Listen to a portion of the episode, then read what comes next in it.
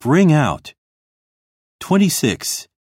Did you know that he brought a new album out? No way. Let's go check it out at the record store.